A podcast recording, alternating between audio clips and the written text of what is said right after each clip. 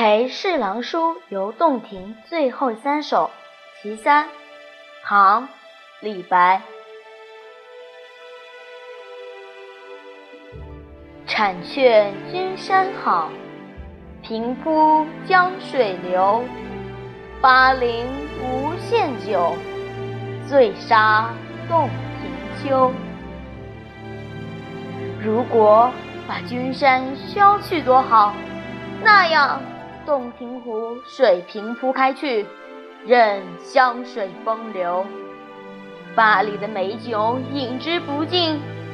让我们共同醉倒这洞庭湖的秋色之中。李白在流放夜郎途中遇赦，返回江陵，而此时他的族叔李晔却由刑部侍郎贬官岭南，两人在越州相遇。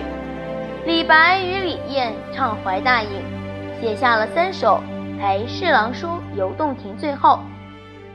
这是其中第三首，《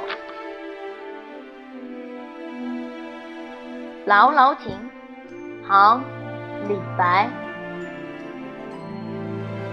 天下伤心处，劳劳送客亭。春风知别苦，不且柳条青。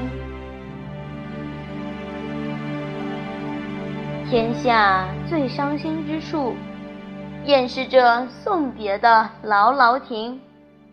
似乎这里的春风也知道离别的痛苦，不催这里的柳条发青。